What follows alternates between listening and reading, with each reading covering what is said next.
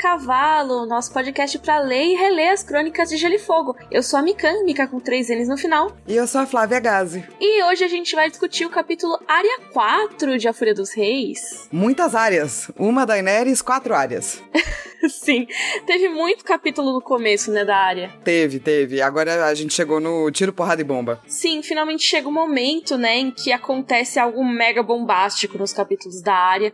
Não que os capítulos anteriores não sejam úteis, não tô falando isso, mas eles são mais para criar uma antecipação para esse momento agora, né, e os próximos. Sim, sim, eu acho que na verdade o livro inteiro, né, ele vai começar a fazer uma girada, né? Uhum, com certeza. Mas antes da gente entrar no capítulo, vamos pros nossos corvinhos? Bora!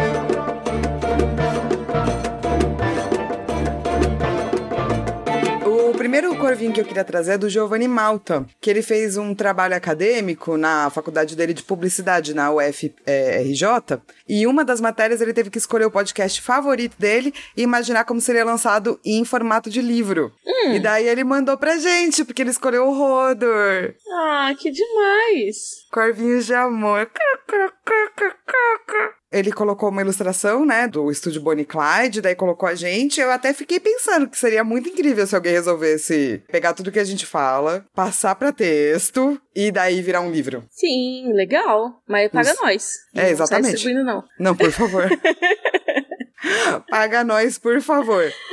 É, eu te mandei para você dar uma olhada, Mi, no seu e-mail, mas, é, ô Giovanni, posta lá no grupo do Facebook, no Rodor Cavalo, caso você não esteja lá, entra lá. Sim, compartilha com o pessoal pra todo mundo ver. Sim, adoro quando as pessoas postam coisas assim. Também. E daí eu queria trazer um e-mail curioso. Hum. Nihilante mandou um e-mail pra gente pra dizer que essa coisa, né, do, do represeiro em Brancarbor ser tão grande que cobre a vila inteira, né, com os galhos, ele ficou pensando no maior cajueiro do mundo, que é, é localizado no Piauí e tem 8.800 metros quadrados de extensão. O quê? É, ele é até, ele é maior do que o Rio Grande do Norte. Quê? É. Como? Pois é, cara, eu vou até procurar no Google. Maior cajuzeiro do mundo.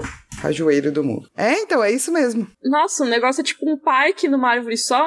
É tipo isso. Meu Deus! Não, pera, não é possível. Ó, ele conta com aproximadamente 8.500 metros quadrados de copa. Ele produz 70 mil frutas por, sa por safra. Não, é que você falou que ele é maior que o Rio Grande do Norte. Ele não é maior que o Rio Grande do Norte. então, o cara falou, sendo maior até que... Ah, que o do Rio Grande do Norte. Que susto. É, porque eu falo, ah, tá, mano, não é possível. Imagina um cajueiro maior que o Rio Grande do Norte, agora eu também buguei. Não, ele é maior que o que tem no Rio Grande do Norte. Ah, gente. Que doideira. Não é? Achei lindo. Enfim, olha aí, quem sabe não façam uma carinha nele para rezar pros deuses antigos. É, e por falar em árvore de Brancarbor, a Júlia Martins mandou um corvinho pra gente para dizer que você citou as galinhas, né, do Zelda no episódio. Hum. E daí ela falou que ela sempre imaginava as árvores coração como muito parecidas com a Deku Tree, né, a Great Deku Tree do Ocarina of Time, por conta Ah, dos... legal. É, e daí ela falou que a Árvore Coração do Brank Arbor sempre parecia uma versão, tipo, mais sombria, mais dark da Great Deco Tree e que a ilustração do estúdio Bonnie Clyde fortaleceu essa visão. Que legal, e faz muito sentido mesmo. Faz, não faz? Total. Conta aí, canta pra mim uma musiquinha da Ocarina, Mi.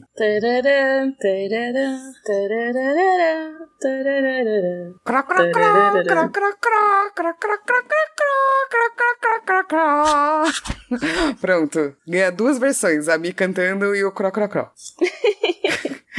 e por último, a Thaís Trevisan, ela estava trazendo uma curiosidade do episódio do Cidade dos Ossos, porque ela é mestranda em antropologia forense pela Universidade de Coimbra. E daí ela aprendeu a datar ossadas humanas. Uh, mas é tipo carbono 14 ou é de outra forma? Não sei, ela não diz qual é a, a fórmula. Ela diz que, ó, um corpo, para se esqueletizar totalmente, leva em torno de dois anos, dependendo do ambiente. Agora, os ossos podem durar centenas de anos sem grandes modificações, já que ah. são compostos majoritariamente por substâncias minerais. Interessante. Agora, sendo total no chute aqui, posso estar super errada nas ciências, tá? Pessoal da ciência, por favor, me corrija. Mas no ambiente desértico, eu imagino que a decomposição seja mais lenta, né? Porque você, para decompor, você precisa muito da umidade, né? Para os micro-organismos agirem e tudo mais. Não que não decomponha, mas eu acho que deve ser mais lenta mesmo, né? É, acho que especialmente para aquele cadáver que ainda não se esqueletizou. Isso, e aí, a partir disso, ele provavelmente vai ficar mais duradouro por ali, né? Só deve ser mais afetado por erosão, essas coisas assim, né? É, então, daí ela diz que, de acordo com estudos, assim, que são não completos, né? Porque não tem marcadores situacionais, não tem roupa e sedimento e pá. Ela acredita que o evento pode ter ocorrido da Cidade dos Ossos entre 56 anos, 100 anos atrás. Mas que após milhares de anos ainda dá para encontrar os ossos intactos, de forma fossilizada. Uhum. Então, ela falou que dava um pano pra manga, assim, dá pra fazer um doutorado sobre Gente. a questão da Cidade dos Ossos e quantos anos ela tem. Que legal, gostei. Alguém Não é faz muito isso, legal? por favor. Sim, tem que pegar, tipo, mais informações, né? Sim, De alguma forma e ver como é que faz para criar é, a quantidade de anos. Mas eu adorei, adoro e-mails curiosos. e é isso, damos por encerrado nossos corvinhos. Crocó, não! Então bora pra nossa discussão do capítulo Área 4.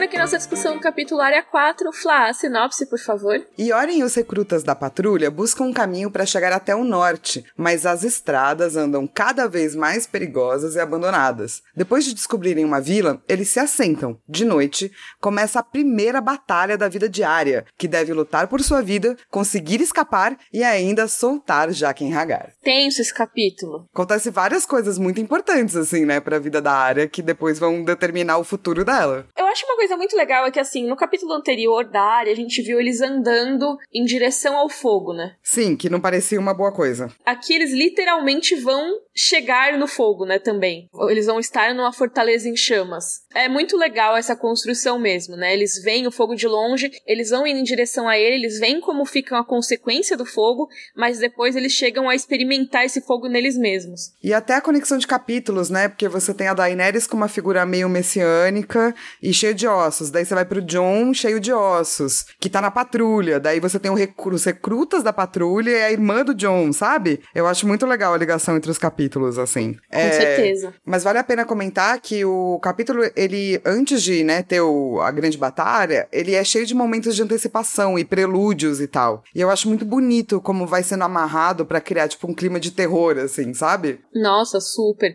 Logo de cara ele já encontra um cadáver, né? Puta, e o homem morto que tava na água, e daí o cara fala, ah, é, realmente eu tava sentindo um gosto na água. Imagina que horrível. É, porque nos capítulos anteriores o Lome tava falando, né? Essa água tá estranha aí porque tem os mortos na água. E tinha mesmo. Sim, ele tava certo, infelizmente. E o que eu achei louco é que eles vão lá, acham o cabelo de alguém no morto, acham as moedas, e daí depois de todo esse, nossa, os mortos, e pá, a galera, as crianças pulam na água. Sim, e fica brincando de guerrinha de lama. Sim, tipo, criança se adequa a qualquer situação, né? Uma amiga minha, ela tava me contando um dia que ela foi para essa. Quando ela era criança, ela tava nessa casa e tinha uma piscina que tava verde. Verde. e daí ela virou e falou: Ah, pai, posso ir na piscina? E pai, o pai falou: Mano, não, não vai, que vai dar merda. Ela, mas eu quero, mas eu quero, mas eu quero. Ele falou: Tá bom, então vai. E daí disse que ela ficou, tipo, cheia de coisa na pele, vomitou, mas passou o dia brincando na piscina verde. Meu Deus, que horror. Crianças, cara. Que tenso. Depois ela ficou, obviamente, com um pouco de trauma, né? De água, meio parada, mas tudo Imagino, bem. Imagino, né? Meu Deus.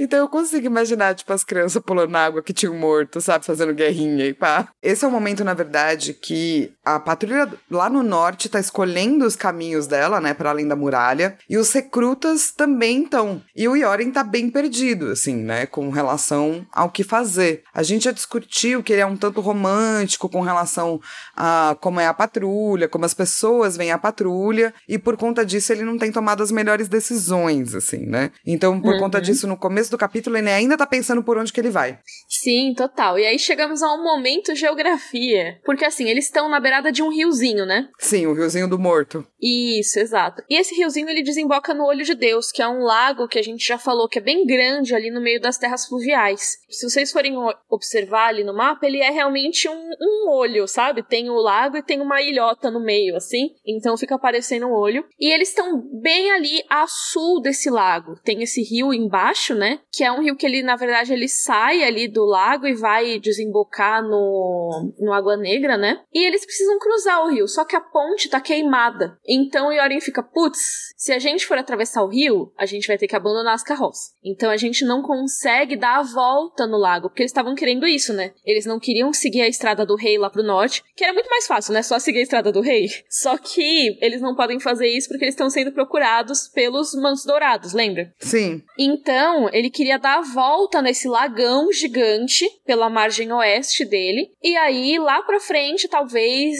encontrar de novo com a estrada do rei. Só que ele não vai conseguir chegar até a margem oeste porque ele não consegue cruzar o riozinho. Aí ele pensa o quê? Ah, bom, então a gente pode seguir esse riozinho até o norte. Chegando no norte, a gente vai encontrar com o lago, né, com o olho de Deus. Lá a gente pode vender tudo que a gente tem, contratar um barco, atravessar o lago para chegar em Harrenhal. Lembrando que ele ainda não sabe que Harrenhal tá com o Tywin, tá? É, ele acha que inclusive tem alguém lá que pode ajudar, né? Sim, que é a Lady Went, né? Que a gente até chegou a comentar aqui onde foi parar a Lady Went, né? Que é a senhora de Harrenhal e o Tywin dominou lá, a gente não sabe o que, que aconteceu com ela. Mas o Yoren ainda acha que ela tá lá e ela sempre foi uma amiga da Patrulha da Noite, então quem sabe eles podiam ficar por lá. Que bom que eles não fizeram isso, mas ao mesmo tempo ia meio que dar na mesma, né? Sim, ia acabar no mesmo lugar, né? Sim. Mas o que eu acho muito louco é. Existe uma coisa meio assim, né? Toda vez que se fala de Harrenhal, algo, sei lá, esquisito vai acontecer, sabe? Uhum. Porque na trama é um lugar meio amaldiçoado e acaba sendo um lugar meio amaldiçoado mesmo, assim. E Sim. o que o Yoren acho que talvez não se tocou é que a guerra meio que mudou tudo, né? Quando tem guerra, as regras que você conhecia antes, antes não necessariamente mais são válidas. Com certeza, tudo fica incerto, né? Tanto que, tipo, a galera começa a andar e eles começam a perceber um monte de locais abandonados. Tipo, a pessoa foi embora. Ela falou, aqui não fico. Sim, até os barcos foram embora, né? É, e eu acho que se as pessoas do local estão indo embora, elas têm um porquê, né? Exatamente. É aquela coisa a se pensar, tipo, mano, vocês estão seguindo pro lado errado. Desde o primeiro capítulo lá da área, né? Já ficou óbvio que eles estavam seguindo na direção errada. E agora eles estão continuando, porque o Yoren, ele tem muita fé no taco dele. Mas é isso, né? Situação de guerra. É, então, eu acho muito interessante ver que esses prenúncios, né, prelúdios, eles vão aparecendo e a galera meio que vai, porque agora também, nesse momento, eles não têm mais como voltar para trás, né? É, porque agora eles estão sendo perseguidos, né? Exatamente. Então, o que já tá feito, tá feito. Então, eles vão ver, tipo, um casebre abandonado, depois outro casebre, daí uma vila inteira, que inclusive é isso, né? A galera pegou os barcos e foi embora. E aí eles estão falando sobre Harrenhal, sempre tem esses, essas coisas tensas, né? A área lembra da história do Harry sendo queimado pelo Ogão Conquistador, que a gente já falou por aqui, né? Sim. E que tem uma maldição que as pessoas iam dormir e entravam em autocombustão durante a noite, que eu acho muito incrível. É uma ótima maldição, né? Imagina. A área não é tipo torta quente, assim, que acredita nesses bagulho, mas é uma história divertida, pelo menos, assim, porque é totalmente bizarra. Sim. E, ao mesmo tempo, ela também não acredita tanto assim no Yoren, né? Ou pelo menos ela faz um contraponto, eu acho, no capítulo. Eu acho muito legal isso, porque o Yoren, ele fica, a gente não tem inimigo, a gente é da Patrulha da Noite, que é uma coisa que a gente já viu que não é verdade, né? Sim. Mas a área pensa assim, tá, você não tem inimigo, mas você também não tem amigo. Tipo, a gente tá só ferrado, assim, a gente tá abandonado e é isso aí, né? Sim. E é muito bizarro isso, porque no mesmo capítulo, um pouco antes, ele falou que a Lady Went é uma, é uma amiga da patrulha. É, talvez ele acha que não tem inimigos e tem alguns amigos. É, mas é, é que nem. Vou citar aqui uma fala de Hamilton, que é quando o Hamilton vai falar pro Aaron Burr, que o Aaron Burr ele é um cara que ele é todo todo sorrisos, né? Ele não, não, não assume uma posição nunca. E aí o Hamilton pergunta para ele: se você não vai assumir nenhuma posição, Burr, por qual posição você vai cair? Sim. Sabe? Se você não, não stand up para alguma coisa, pelo que você cai? E é isso, sabe? Quando você tá em cima do muro, você vai ter que assumir que você não vai ter vantagem para nenhum lado também, sabe? Você não vai irritar ninguém, mas você também não vai ter nenhum amigo. É, estar em cima do muro também é uma posição política, né? Uhum, exatamente. E, de novo, o Yoren não tá em cima do muro, né? Como a gente já falou aqui nesses capítulos. Sim, ele tem lá as suas conexõezinhas, né? Exato. Mas enfim, que eles chegam nessa, nesse local meio. que tem muro, né? Tem muralha. Uhum. E daí a galera pensa: bom, se tem muralha, é melhor ficar aqui, né? Sim, tem uma fortalezinha, né? O que eu acho justo, sabe? Sim, com certeza. É um lugar que dá para você passar a noite um pouco mais tranquilo, uma posição mais tranquila de defender, né? Do que no meio do mato, tipo, que você pode ser cercado por todos os lados, sabe? Pelo menos você tem um muro para te proteger. Isso, e a galera começa meio já arrumar, então, aquele local, né? Sei lá quem vai cortar lenha, sei lá quem vai pegar, no, né? Pra fazer jantar, toda aquela coisa, assim. O que é bom de você estar tá viajando com muita gente, né? Sim.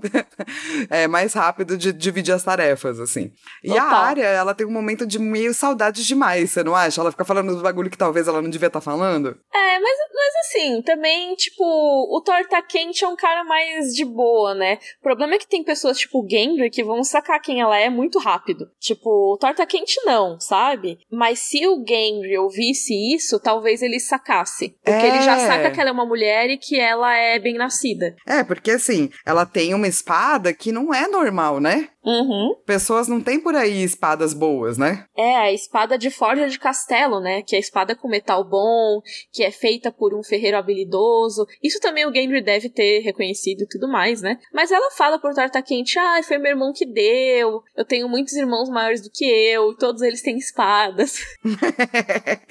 que eu acho fofo, mas ao mesmo tempo ela tá super dizendo que ela é nobre, né? Sim, total. Porque quantas pessoas têm famílias por aí que têm várias espadas, sabe? Nobres. Quem tem dinheiro. Exatamente. Exatamente. A não ser que você, tipo, seja cria do, dos mantos dourados, assim. Mesmo assim, é meio estranho, sabe? É que o Thor quente, tadinho, ele não, não pensou muito, mas o Gendry já ligou os pontos, né? Já ligou treculé. Uhum. E ela também, ela fica com saudades, né? E ela tem até sonhos de lobo, que mais pra frente, por causa disso também, né? Eu acho, eu acho que quanto mais ela se lembra da família, ela vai se lembrar várias vezes nesse capítulo, né? Uhum. Mais ela estabelece essa conexão e mais facilmente esses sonhos de lobo começam a acontecer, sabe? Sim, eu acho total. É saudade da Niméria, né? Que tá por ali perto, né? A Sim, tem uma sabe, né? conexão né? ali bem pertinho com o lobo dela, né? Uhum. Então faz sentido ela ter esses sonhos de lobo mesmo. E ela até demora para dormir, né? No caso, ela acaba não tendo esses sonhos de lobo tão cedo, porque ela tem o segundo turno da guarda. Então ela fica lá acordada esperando, né? Cara, eu ia ser péssima, eu acho, para fazer guarda. Turno da guarda, turno. você teria que ser o primeiro turno. Nossa, acho que sim. Porque eu fico, eu fico com muito sono, eu me distraio. Então, você tinha que ser ou o primeiro turno ou o último turno, tipo, acordar mais cedo. É, ah, eu não queria fazer guarda, na verdade. Será que pode? eu posso ser folgada? Eu acho que nessa situação seria um pouco difícil.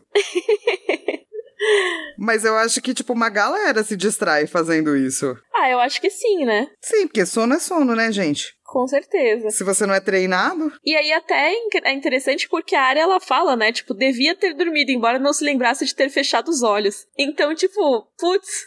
Putz. será que eu não devia estar tá prestando atenção nas coisas, não? Putz, dormi. pois é. E ela sente, né? No sonho ela sente um lobo uivando. E aí a gente pode até pensar: será que não são os lobos avisando eles de alguma forma? Lógico que não assim tão intencionalmente, mas pensando nessa conexão dos Stark com os lobos, né? Ah, sim assim, eu acho que ou física ou metaforicamente, tanto faz, né? Se é só dentro do sonho ou se aconteceu fora, porque a galera não lembra de ter escutado o lobo, né? Sim, e aí ela fala, né? Tipo, ele, no caso, né? Porque tá se fingindo de Harry. Não, porque eu ouvi o lobo, né? Aí falam, ah, você tem lobo na cabeça, deixa eles uivarem. Nunca vi nenhum lobo capaz de assaltar um castro. Então ela fica tipo, mano, não, era um lobo, alguma coisa tá acontecendo e tudo mais. Então é um presságio, né? Tipo, quer dizer, tem alguém vem aí, alguma coisa vai acontecer. E no fim ela tava certa, né? Sim, porque a galera começa a discutir que não tem nada a ver, tá tudo bem, e daí de repente chega uma galera com tocha. Então, tipo, realmente tá rolando algo nesse momento, assim, né? Sim. E era uma galera mesmo. É, tipo, não era 20 pessoas, gente. Eles começaram a contar as tochas e eles imaginam que tem entre 100 e 200 homens ali cercando a vila. Nossa, é complicado, né? Aliás, posso falar uma curiosidade que eu acho muito legal que a tradução para essa pequena fortaleza é Castro, que é, no caso, meu sobrenome. Então eu sou um castelinho. Oh, que bonitinho. Você estaria nessa vila, você seria. Não, não quero estar nessa vila. A figura proeminente dessa. Mas vai que você foi embora e pegou o barco. Eu não quero ser queimada. Você pode estar em Achai agora. Porque eles vão queimar o Castro em si, então eles vão me queimar.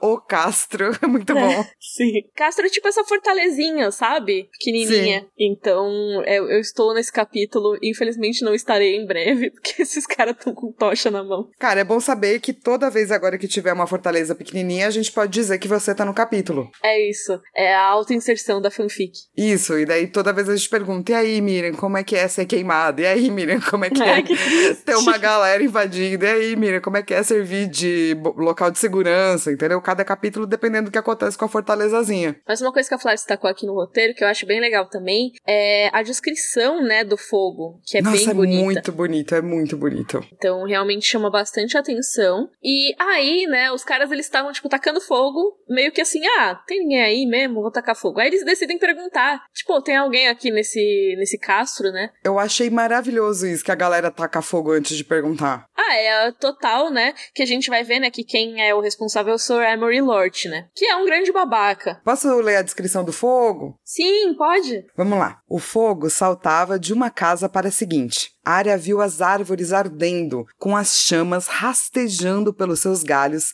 até se erguer na noite, vestida com uma túnica de laranja vivo. Ó que bonito, mano! Maravilhoso. Que ótima descrição pra, tipo, tá, tá pegando fogo, bicho. Sim. E aí quando chega esse exército aí, que na hora você ainda não sabe exatamente quem é, né? Eles, e aí, mano? Quem são vocês? Vocês são os caras do Lord Beric? E é muito tipo, se aquele gordo idiota do Taurus estiver aí, pergunte-lhe se gosta destes fogos. Porque Taurus de Mir, né, a gente vai conhecer ele mais a fundo no próximo livro, mas ele gostava de tacar fogo na espada dele para participar das justas ali. Das justas não, no caso, porque não é espada, né, mas da batalha corpo a corpo em Porto Real. Ele até chegou a vencer do Montanha várias vezes, cara. Ah, é? É, acho que foi umas três vezes. E de novo, né, aparece aqui a tal da Irmandade Sem Bandeiras, né, tipo, sem esse nome ainda, mas eles estão procurando o Beric Dondarrion, né, eles estão procurando o Thor Edmir, que tá junto com o Beric, naquela trupe que foi mandada pelo Ned Stark para matar o Montanha, lembra? Faz 400 anos. E aí, a gente já ouviu várias vezes o pessoal falando que já matou o Beric, né? Tipo, Tem já teve três, três cavaleiros é, que falaram: ah, o Beric já matei ele já. Sim, só que assim, matou, mas não, não morreu, né? Quer dizer, morreu e voltou. Mas a gente ainda não sabe, por enquanto é só um mistério. Então tá uma galera caçando ele, e rola muito isso nesse capítulo. Porque o Yoren ele fala: mano, aqui a gente é da patrulha da noite, você não tá vendo minha roupa? Minha roupa é preta. O cara, é, mas a roupa preta pode ser o fundo da, da casa Dondarion, né? Que é o símbolo da casa Dondarion, é preto com relâmpago, né? Isso, e daí tem umas estrelinhas e pá de quatro pontas. E a área aqui vai até se lembrar da, da Sansa e da Jane Poole por conta de um torneio, né? Sim, porque, porque a Jane tava apaixonadinha, né? Sim. E nisso a área até lembra do Sir Beric e tal. E, tipo, mano, por que, que ele tá sendo procurado, né? Que coisa estranha. Mas é, tipo, ele, ele tá sendo procurado e aí rola essa confusão aí que não, não é bem confusão, é uma falta de boa vontade, na real, né? É. Do Emory Lord. E, tipo, mano, se ele olhasse, não ia ter relâmpago nenhum, né? É, na verdade ele não quer olhar, porque ele é um cuzão, inclusive cuzão alerte pro Sir Armory Lord, porque ele diz o nome dele, ah, meu nome é Armory Lord, sou vassalo do Lord Tywin Lannister, e o abram o portão. Só que assim, eu acho que aqui cabe um parênteses para explicar ou relembrar quem é Armory Lord, né? Porque ele é um babaca. Tipo, tá, ele é um cara corpulento, ele é um cara que diz que tem olho de porco, mas na verdade ele é muito conhecido por conta de um assassinato que ele cometeu, que é o assassinato da princesa Rhaenys Targaryen, quando ela tinha só 4 anos de idade, durante o saque do Porto, de Porto Real. Sim, a gente já contou essa história, né, de Porto Real, quando o Tywin chegou lá na porta da cidade falando: Oh, Aerys II, eu sou muito seu amigo, abre aí pra eu te ajudar a defender contra o Robert. E E aí o rei Aerys II, né, o rei louco, ele chegou a abrir os portões, achando que o Tywin ia ajudar, e na real o Tywin chegou com seu exército matando e destruindo tudo, né. Nisso eles mataram os filhos do Rhaegar Targaryen e da Elia Martell, que seriam, assim, os herdeiros, né. Rhaegar era herdeiro e os filhos dele seriam depois dele, né. Então o Montanha matou o bebê Egon, né, e também matou a Elia Martell, mas a Rhaenys, que era a filha mais velha, também foi morta de uma maneira super covarde pelo Amory Lord, porque ele arrastou ela debaixo da cama e esfaqueou ela várias vezes até a morte. Já é desnecessário se matar criança, obviamente. Mas a maneira como ele matou ela, com mais de 50 facadas, é assim, é um negócio absurdo. E dizem aí as más línguas que o Tywin chegou a perguntar para ele, né? Porque o Tywin ordenou a morte, mas perguntou, ô Lorde, por que que você deu, tipo, 40 bilhões de facada na menina de 4 anos? E ele respondeu, ah, ela continuava gritando e não ficava quieta. Mano, que absurdo, sério. Tipo, uma criança de 4 anos, sabe? Tipo, olha então, esse cara, mano. É, ele é um babaca. E assim, se, se a pessoa já fez isso na vida, quer dizer que ela não tem mais redenção, tá ligado? É, do tipo, cara, cara, é, o Yorin podia ter encontrado várias pessoas, algumas talvez até mais nobres, mas acabou que ele foi bater de frente com um dos caras que não tem nenhuma honra, saca? Uhum. Um cara que faz isso não tem nenhuma honra, porque o cara tá, tipo, destruindo, né? É um Sim. negócio, tipo, por, com, com uma ferocidade, uma violência muito desnecessária, assim. Total, e ele é um dos cães que o Tywin soltou nas terras fluviais para fazer exatamente isso, né? Tanto que, assim, existe uma discussão, ah, mas se o Yoren tivesse falado, ah, tudo bem, olha aqui, é tudo, tudo recruta e tal, o Amory poderia ter, ter libertado eles. Ele não ia, coisa nenhuma, sabe? Eu eles estavam já queimando a vila antes de perguntar. Não importa se é da Patrulha da Noite ou não. Por garantir, eles iam matar geral, sabe? Então, eu não acho que seja um erro do Yoren nesse momento lutar, sabe? Porque esse cara, mesmo se o Yoren não soubesse de toda a história, que ele provavelmente não sabe porque essas coisas acabam sendo mais internas, né? No fim das contas. É, não é que vão sair espalhando por aí, né? Olha que ótimo feito Exato. que esse bro fez. Não, tanto que até tem uma discussão até agora dentro do universo das crônicas de tipo, do Oberyn querer que o Tywin admita que foi ele que foi o mandante da morte dos príncipes, né? Do, do Aegon e da Rhaenys. Porque, teoricamente, o Tywin não é responsável. Tipo, tecnicamente, ele não é responsável pelas mortes. Só que o Oberyn quer que ele seja punido. Então não é uma coisa que todo mundo sabe. Só que de qualquer maneira, eles viram toda a destruição por ali, sabe? Eles viram que eles estavam queimando a vila. E assim, se eles estavam queimando uma vila que lá morava gente inocente, que não tem nada a ver com a guerra, por que, que eles iriam poupar uns recrutas da Patrulha da Noite que eles nem sabem se são da Patrulha mesmo? Eu acho que, tipo, obviamente o Yorin cometeu seus erros, saca? Sim, Especialmente sim. de achar que a patrulha é uma coisa muito bem vista pelas pessoas, né? Ser meio romântico. Mas eu não acho que ele cometeu o erro tático de não ter aberto esse portão, assim. Nossa, total. Eu acho que ele tinha que ficar lá fechadaço mesmo. Exato. E eu adoro, tipo, essa parte do livro, porque é um diálogo que para mim é muito engraçado, porque a minha leitura desse diálogo é, abre aí, porra! Daí o Aren faz, hum, hum, não. Eu fico pensando abre a porta, Mariquinha! Eu não abro, não!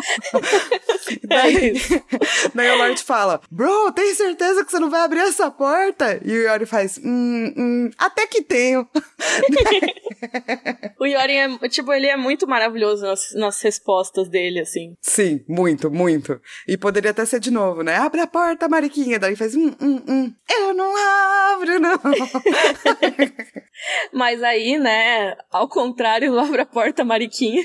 O Family Lord tem um exército lá fora, né? E ele manda, né, assaltar as muralhas, matar todo mundo lá dentro, que é o que ele já ia fazer antes mesmo, ele só tava tentando facilitar o trabalho. E o Yorin fala: galera, pega as espadas aí, fica dentro das muralhas e vamos se proteger. Cara, e o Yorin, tipo, mano, tenta até o final, que ele fala: olha, tem criança aqui, tem pessoas jovens. E uhum. daí o Lorde responde: ah, garotos novos e homens velhos morrem da mesma forma. Que afinal Cusão. ele já matou as meninas aí, né, criança, então pra ele tanto Exato. faz. Exato, se ele não poupou uma menina de 4 anos, imagina uma gente mais velha. Sim. E aí tá todo mundo lá na adrenalina da batalha, né? A área até grita, né? Winterfell! Que eu queria muito trazer aqui Carol Moreira só pra ela gritar Cuiabá! Maravilhoso, cara. Muito maravilhoso. É, inclusive, eu ainda acho que a melhor parte desse capítulo é a área matando um cara gritando Winterfell, Winterfell! E o torta crente, é, torta quente atrás gritando: torta quente, torta quente. é muito bom, parece um Pokémon, né? Porque acho que se fosse era isso que eu ia fazer, assim, sabe? Flávia Gás! É isso, a gente indo de nervoso, né, nesse capítulo. Sim, mas é porque essa é uma. É, é muito, é muito tragicômico no meio, vai. Sim, total. A culpa eu, é do George acho R. muito R. Martin. louvável. Eu acho muito louvável que rola isso, né? Que você tem esses momentos que são terríveis, que são tipo um negócio que dá agonia, e alguns alivinhos cômicos no meio, sabe? Que, Não, e dá, e dá muita menos, né? agonia mesmo, né, cara? Porque começa toda aquela tensão e o capítulo inteiro é intenso, né? Começa com o homem morto, e daí vai tendo vários, né, prelúdios e pá. Daí eles estão lá, e daí assim que eles começam a se preparar para morrer, né? Porque você pensa, cara, morremos, né? São 100, Uhum. 200 pessoas e nós, as crianças. O Torta Quente pergunta pra área, pô, mas é fácil matar as pessoas? E ela diz, ou batalhar com uma espada, né? Ela diz, claro, claro, é fácil. Ela sabe que ela tá mentindo, sabe? Uhum. É muito tenso, é muito tenso. Nossa, é total. E aí, assim, não acabam os inimigos, eles são muitos, né? Lembra que a patrulha tá com umas 30 pessoas, né? E assim, boa parte crianças, né? Ou adolescentes. E assim, tudo pegando fogo. E aí, Yorin chega uma hora e fala: Menino, né? Pô, que ele tem que fingir ainda que é um menino, né? Chega, a gente perdeu, tem um alçapão ali. Vai que deve ter um túnel. Escapa, porque já era por aqui. E ele meio que se sacrifica pra ficar pra trás mesmo, pra eles poderem fugir, né? Sim, cara, e vamos dizer que assim, o Yoren que, que homem, saca? Tipo, ele é um cara meio romântico das antigas, mas ele acredita no que ele tá fazendo, eu acho, sabe? Uhum. Que ele poderia simplesmente ter, sei lá, matado alguns ali e falado, ah, é tudo uma galera que, tipo, é criminoso, foda-se, vou embora.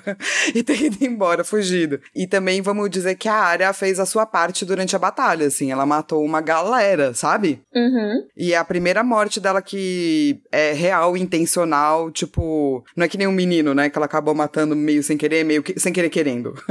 Aqui não, Sim. ela tava defendendo a vida dela, né? Total, é bem assim, uma batalha. Tipo, ela, ela vivenciou uma batalha ali de uma maneira toda torta, mas ainda uma batalha. E é bem intenso, assim, né? Porque o Lomi tá ferido, por exemplo, né? Tá com uma lança na perna, mano. Isso, e aí a área vai tentando juntar todo mundo, né? Só que ela não consegue muita gente, né? Porque muita gente já morreu. E aí no final ela consegue juntar o Gendry, o Torta Quente, o Lomi, que tá com esse ferimento, e a Doninha, que é a menina que eles resgataram ali da vila no episódio passado da área. E aí eles chamaram ela de Doninha. Lembrando que é uma criança muito pequena, né? Que só chora, né? Sim, tem um momento que é até tenso, né? Porque eles estão tentando trazer a menina e ela não quer ir, sabe? Ela tá chorando. E o Torta Quente fica, Harry, anda, deixa se ela não quiser vir. Tipo, larga uma criança de dois anos pra trás. Meio que assim, a esse nível que a vida deles tá ameaçada, sabe? Que eles teriam que deixar uma criança pra morrer. E a Arya não só não faz isso, como eu acho que ela é extremamente esperta e corajosa nesse capítulo, sabe? A gente tem que lembrar que a Arya também é uma criança, né? Sim, exato. Menos de 10 anos. Exatamente, ela junta todo mundo,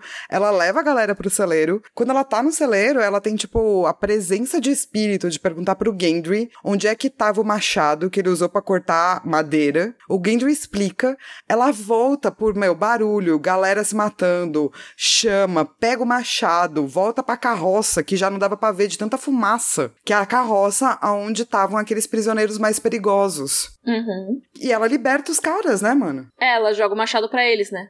Isso. Tem o Horde e o, o Dentadas, que meio que tanto faz, né? Tudo bem. Mas o Jaqen Hagar tá lá dentro. Sim. E no começo da batalha ele até fala, ah, me solta porque a gente sabe lutar e tal. Então, o começo do capítulo meio que chama a atenção pro fato de que esses caras ainda estão presos, né? Dentro dessa carroça com o burrinho que tá levando eles. E estão aprisionados no meio da batalha. E no final do capítulo ela meio que volta tudo, volta pra trás pra poder salvar essa galera. Sim. E aí, quero análises do imaginário, dos gostos e das descrições da natureza, Flá. Puta, porque tem muito isso, né? Sim. Eu gosto porque ele usa a água de duas formas, sabe? Começa com a água que tinha o gosto de morte, né? Que daí acharam Sim. o corpo. E se você for pegar a água, ela tem uma questão muito similar com a morte por conta das nossas imagens múltiples, assim, de barqueiros que levam pra morte, de funerais onde você coloca o corpo da pessoa dentro de um coisinho num barco e vai pra água, é, de maneiras de olhar pra água como um elemento que pode fazer ir embora, sabe? Uhum. Então essa ligação eu acho que fica muito forte. E logo no final do capítulo, quando a área faz todos esses bagulho louco e se enfia na terra, ela fica com a boca cheia de terra. E daí uhum. ela sente um gosto que era bom, que era um sabor de lama, água, minhocas e vida. E daí ele vai trazer o outro lado da água, que é a água como criadora da vida, essa água quitônica, né? Essa água que fica embaixo da terra, que permite que as coisas se misturem o suficiente para poder nascer. Então, você tem duas imagens de água muito diferentes, uma bem na primeira primeiro parágrafo e, a uma, uhum. e uma no último parágrafo, sabe? Gente, que maravilhoso. E junto com isso o gosto de sangue, né? Isso, que ela fala que ela deixa para trás o gosto de sangue. Então que você vai ter a água que já morreu, né? Uhum. Que ela já não tem mais gosto de água, né? É água que tava, era vida, tava dentro de alguém, foi colocada para fora de alguma forma, e então ela deixa esse gosto desse ferro, dessa coisa que não é mais água, é uma coisa que já foi modificada. Nossa, perfeito, Flávio. Você falou, eu até lembrei agora do Sírio falando. Eu não lembro agora se no livro ou na série ou nos dois, que ele fala, né, que o homem ele é feito de água. Quando você fura, a água sai e ele sim, morre. Que é, sim. é tipo, basicamente como se o ser humano fosse um, um balão d'água, que não é muito diferente da verdade. Sim, a gente é tipo real feito de água, né? Sim. E nesse caso, o sangue realmente é um, um paralelo aí das outras imagens de água que rolaram já, né? Nossa, eu acho muito interessante, porque quando você pega a, a Água e os Sonhos, né, do Gaston Bachelard, ele vai trazer essas três três visões de água em vários tipos de imagem, tá? Não, não só sangue, água de vida e água de morte. Mas todo elemento ele tem essas três facetas, né? Uma coisa que aponta para a vida, uma coisa que aponta para a morte, uma coisa que aponta para essas duas coisas combinadas. E não necessariamente a morte é ruim. É, às vezes coisas cotidianas precisam morrer. Mas daí também é outra, tipo, visão de água que eu acho que a gente não trouxe aqui ainda, mas que a área vai ter, sabe? Nesse caso é mais uma água parada e, tipo, com coisas decompondo, né? É, que eu também acho que ela vai ter. Eu eu acho que a área é muito parecida, ou ela tem muitas imagens de água, por ela ser uma lutadora. Uma lutadora da água. Isso. É uma coisa meio Bruce Lee, né? Be like Sim. water, my friend. É, então eu acho é que total. ela vai, vai trazer. Os capítulos dela vão trazer muitas imagens de água, todos, tipo, muito bonitas e muito diferentes. Eu amo quando fazem isso, gente. Aquece meu coração. Nossa, sim. Os capítulos da área são incríveis, assim. É, é muita água e muito fogo, né? Tipo, pensando na, nos elementos aí, mas, tipo, eu, eu amo muito os capítulos da área. Tanto que eu acho que até chegar, tipo, no Jamie, eu acho, no terceiro livro, a área, quando eu li pela primeira vez, era o meu tipo de capítulo preferido, assim, sabe? Porque tem essas imagens incríveis, tem uma violência que é, assim, muito forte, mas que dá para entender porque ela tá ali, sabe? E, e que até ela choca, mas de um jeito que eu acho que te faz pensar no que as pessoas comuns estão sofrendo enquanto a galera joga o jogo dos tronos. Eu, eu, realmente acho muito maravilhosos os capítulos da área, assim. E vale lembrar que, tipo, a área depois vai se ser uma ter um companheiro de viagem, né? Que é uma forma de representação do fogo também. É verdade, né? Ele é o resultado do fogo, né? É, então eles ficam tipo fogo e água, sabe? Sim. Ai, que fofo. Ah, eu acho muito incrível, de verdade. E daí, para mim, o, próprio Gendry é, é, uma representação de fogo, mas totalmente diferente do, do cão, né? É o que manipula o fogo, né? Faz sentido, total. E até na, na maneira, né, mais tempestuosa, assim, tipo, tempestuosa não é necessariamente fogo, não sei. É, mas. E é engraçado que eu falei tempestuosa, sendo que ele é descendente Baratheon, que é da tempestade, né? Maravilhoso. Ó, oh, que doido. Cara, isso sem. E daí, assim, agora eu vou ficar fazendo paralelos para sempre, né? Isso Faz. sem Isso sem, tipo, acabei de perceber que ela também vai ficar na Irmandade, que tem o fogo místico. Uhum. Que é o fogo purificador. Sim, sim, total. Então, tipo, a área tá sempre de frente a figuras de fogo, por ela ser um, uma figura que traz muitos elementos aquáticos. Com certeza.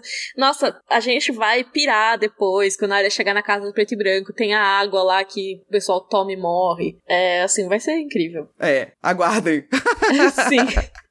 Mas eu queria fazer um Ned Pomba aqui antes da gente encerrar, tudo claro, bem? por favor, eu amo o Ned Pomba. Eu não acredito que eu não sei qual Ned Pomba é esse. Eu tô triste. eu preciso saber qual é. A área joga o machado pros presos, né? Pro Jaquen, pro Rorge e pro Dentadas. No capítulo seguinte, quando eles vão pro celeiro depois ver o resultado da batalha, temos Yoren morto com o seu crânio rachado por um machado. Uh. Será que foram esses três que mataram Yoren? Será que foi o Jaquen porque ele tinha um contrato? Fica aí o questionamento. E é por isso que ele tava lá? Será? É interessante, né? Interessante, né? A gente tem que ver que não necessariamente foi esse machado que a área jogou que matou Yorin, né? Claro. Provavelmente teria outros machados ali perto, né? Tinha até nos próprios homens do Sir Armory, tinha uma galera com machado. Mas, assim, a gente vê depois o Rord usando um machado em batalha, mais pra frente. E aí podia ser alguma coisa tipo, eles fizeram isso para conseguir que o Amory Lort não matasse eles. Sabe? Tipo, a gente matou o cara, a gente é fiel a vocês, a gente tava preso até agora e só conseguiu se libertar e matar o cara. O que era algo que provavelmente o Lort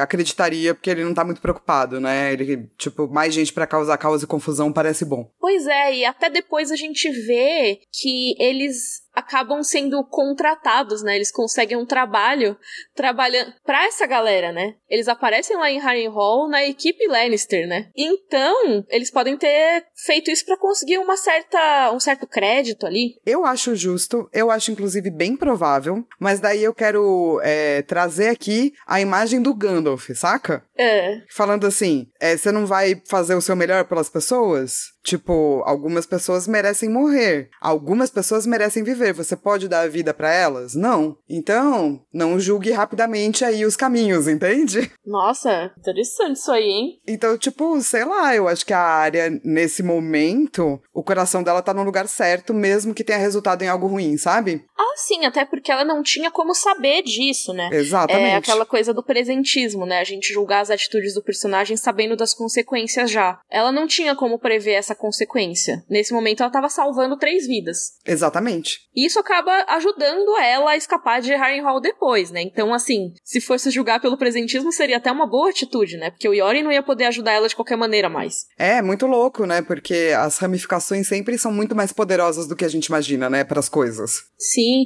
é até o famoso efeito borboleta, né? Que o George R. R. Martin fala que existe entre os livros e a série. Agora, na segunda temporada, a gente tá vendo cada vez mais o efeito borboleta ser aplicado, né? Porque na primeira é tudo bem fiel, assim, tem poucas coisas que mudam, mesmo assim já dá uma diferença. Mas quando você pensa que mudancinha atrás de mudancinha vão se acumulando ao longo de cinco temporadas, seis temporadas, oito temporadas, você tem uma baita diferença em relação aos livros. A história fica tão diferente que às vezes não tem como se conciliar. Sim, e a gente vai começar, quer dizer, começamos a ver isso real aqui no segundo livro e só tende a piorar. Sim, mas vamos de Valar Morgulis? Vamos de Valar Morgulis. Ó, a gente tava em 91 mortos, certo? E daí Sim. eu preciso de uma decisão. Os Hum. três mortos que a área matou com discrição, vamos contar? Acho que sim, né? É? Se fala que ela matou três, assim contou, o que, que você acha? Eu acho que sim também, porque são descrições e a gente já contou descrições antes. É, e são pessoas que ela matou, assim, sabe? Tipo, são importantes pra trama. Isso, perfeito. Daí a gente sabe que da galera com nome que morreu por enquanto, tem o Dobber, o Kyle e o Garen. Aham. E também tem o burro, que morreu uma morte horrível, mas o burro não tem nome e não importa pra ninguém, então eu não acho que ele deveria ser contado. Ah, ele importa pra mim, mas eu também não acho que ele devia ser contado. Ele importa pra mim, é ótimo.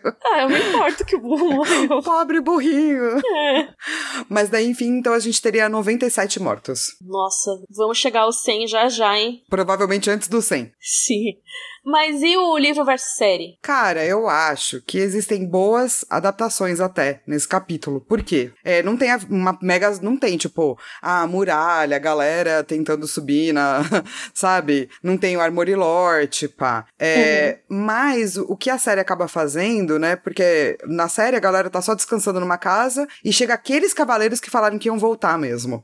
Então não é um Hum. personagem, entre aspas, novo, assim, né? Mais simples pro pessoal entender, né? Isso. E tem todo o lance do Gendry. Eles voltam a falar do Gendry como um bastardo na série. Uhum. O que eu acho que é bacana, porque ele é um personagem importante e, por enquanto, não teria como, sei lá, relembrar disso na série, sabe? Uhum. E daí, tipo, o Lome tem a. se fere também, eles são espertos, né? Tipo, ah, de quem era aquele negócio de touro, aponta pro menino que já morreu, né? E a Uhum. área também consegue soltar o povo da carroça. Então, acho que os pontos-chave tem, assim, sabe? Só que nesse momento acham que o Gendry tá morto, né? Na série, nos Isso. livros ainda não. Nos livros ainda não, exatamente. Mas relembra o, o lance do Gendry ser um personagem importante, assim. Sim. É que, de novo, né, na série, como você tem que mostrar as coisas de uma maneira mais simples pro pessoal entender 100%, ok, né? Faz sentido tirarem alguns detalhes, algumas complexidades da história. Sim, eu não acho, tipo, uma adaptação super ruim, assim, sabe? Eu acho até uma boa adaptação. É, e o fato de relembrar as pessoas de quem tá com a área, eu acho bacana também. Com certeza. Mas então vamos lá, isso é o momento Joffrey. Bring me his head.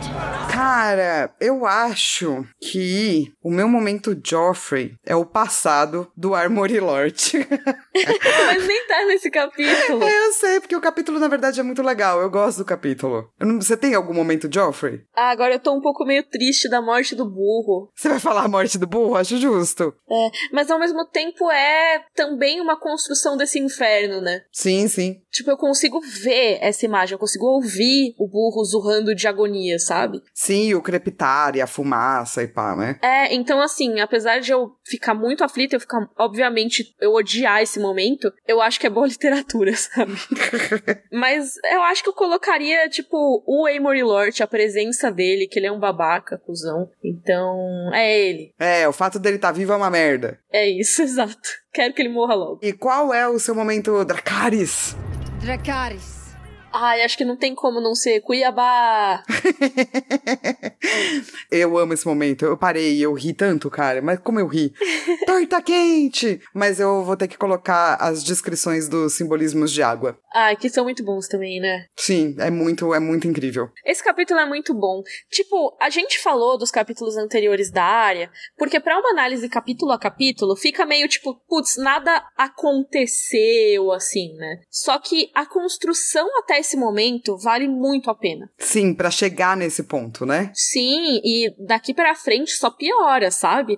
Então eu acho que foi assim, apesar de eu entender que quando a gente vai comentar, os episódios podem ficar até um pouco repetitivos, porque são eh, capítulos um pouco repetitivos, né? Eles são momentos importantes pra você entender que tá tudo crescendo e ficando mais tenso e eles estão indo no caminho errado cada vez mais.